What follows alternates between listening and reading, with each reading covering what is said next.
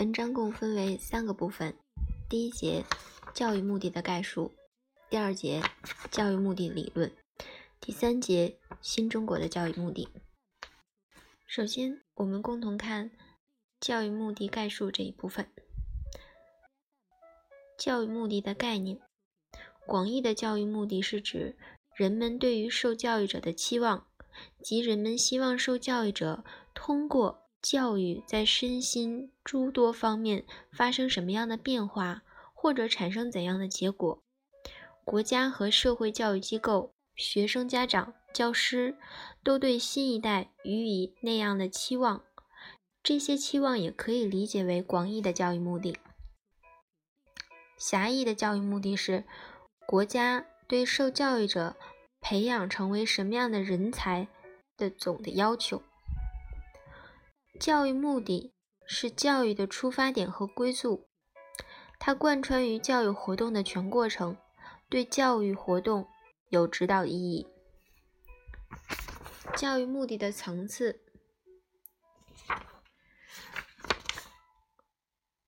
国家教育的目的。各级各类学校的培养目标、课程目标，最后是教师的教学目标。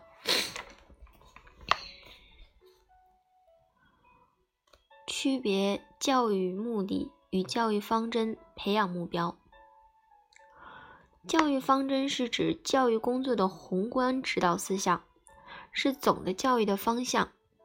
教育方针的结构应当由三个组成部分：一、教育的性质，如教育必须为社会主义现代化建设服务，社会主义现代化建设必须依靠教育，教育目的及培养人的质量和规格要求；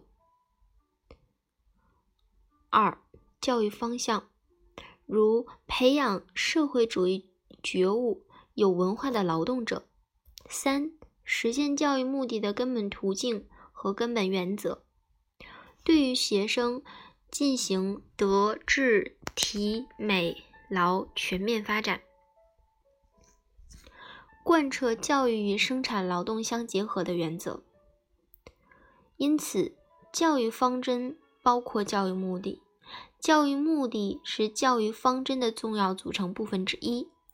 虽然在学术上，教育目的与教育方针有严格的区别，但在实际中，两者经常通用。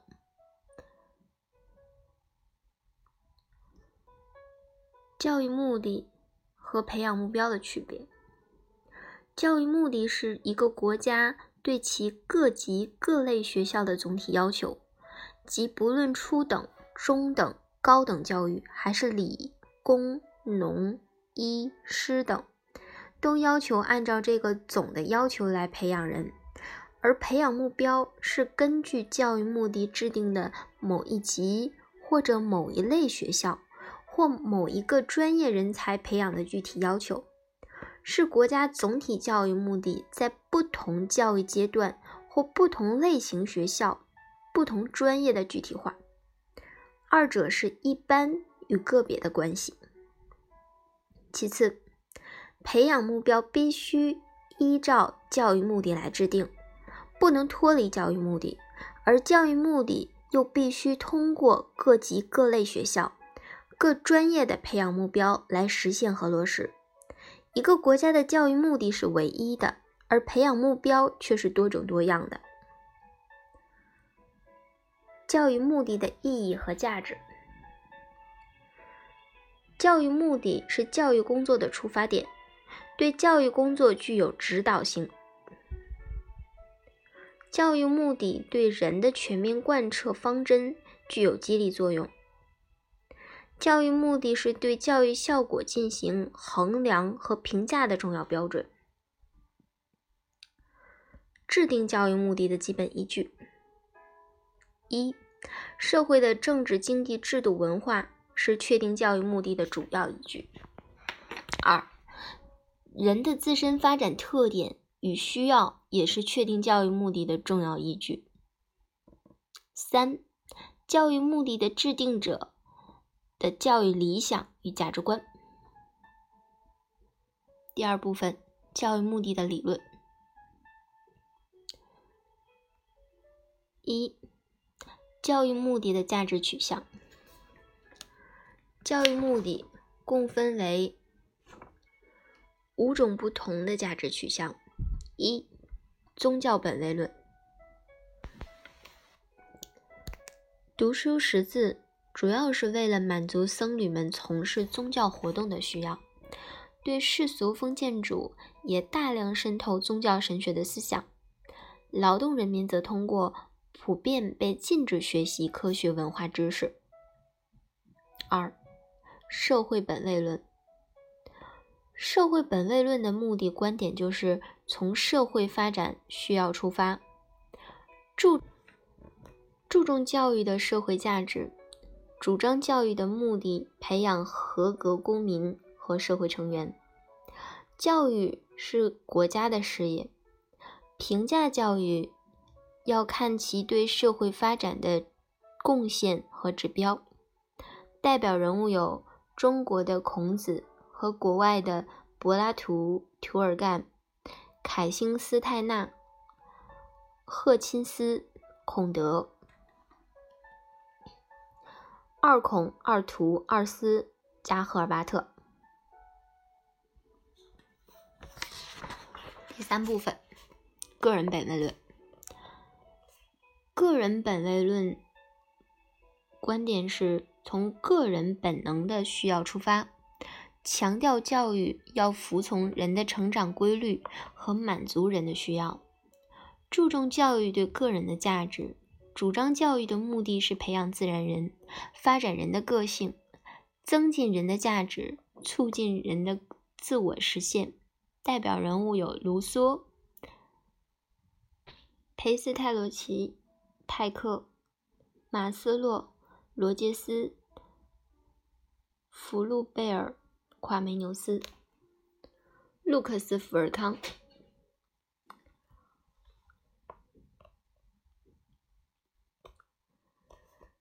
四、教育无目的论。代表人物：美国的实用主义教育家杜威。他主张的教育及生活的无目的理论，是从这一理论上根本否定了教育是一种有目的培养人的活动，认为教育就是社会生活的本身，是个人经验不断的扩大，教育过程就是教育的目的。教育之外，再没有什么教育的目的。这种把教育与生活、教育过程与教育目的混在一起的主张，是实用主义教育理论的一种体现，是不科学、不可取的。第五种价值观：教育目的的辩证统一理论。这是马克思主义教育的目的理论，主张教育就是培养人的活动。教育的目的是要考虑人的身心发展和各个要素，给予个体充分自由的发展，并予以高度重视，并不是抽象的脱离社会和历史来谈人的发展，而是把个体发展放在一定的历史范围之内，放在各种社会关系中考察，因而把两者的辩证关系统一了起来。此观点。准确地揭示了社会需要与个人需要的发展的辩证关系及其教育目的的意义，克服了个人本位论与社会本位论的片面性。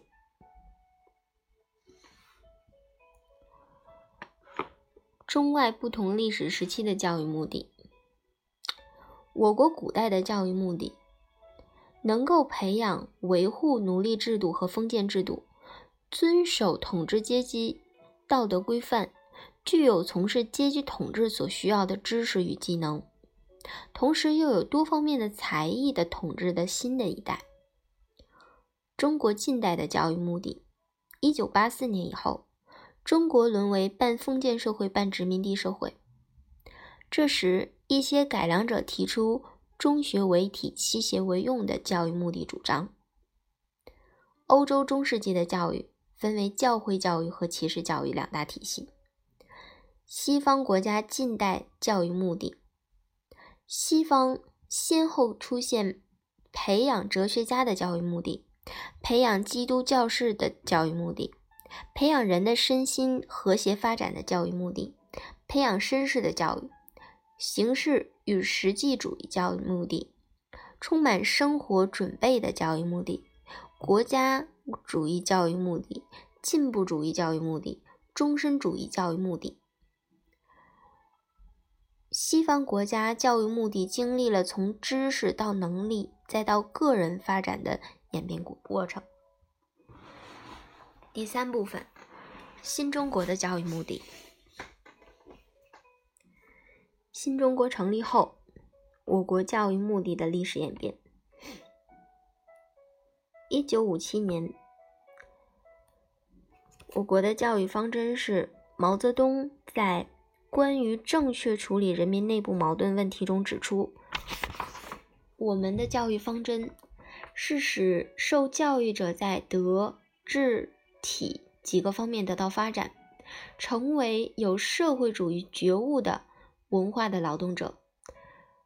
这是新中国成立后颁布的第一个教育方针。一九五八年颁布的教育方针为。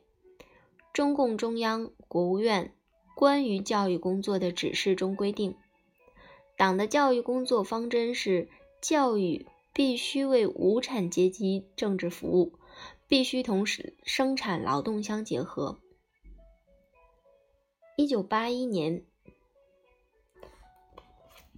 党的十一届六中全会通过《中国共产党中央委员会关于》。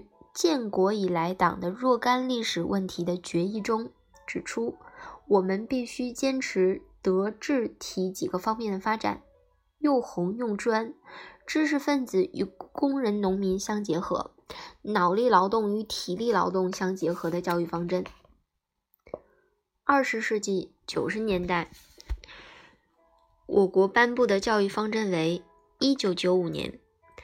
中华人民共和国教育法中明确规定了我国新时期的教育方针，即培养德智体等方面全发展的社会主义建设者和接班人。二零零六年修订的《中华人民共和国义务教育法》第三条规定，义务教育必须贯彻国家的教育方针，实施素质教育，提高教育的质量。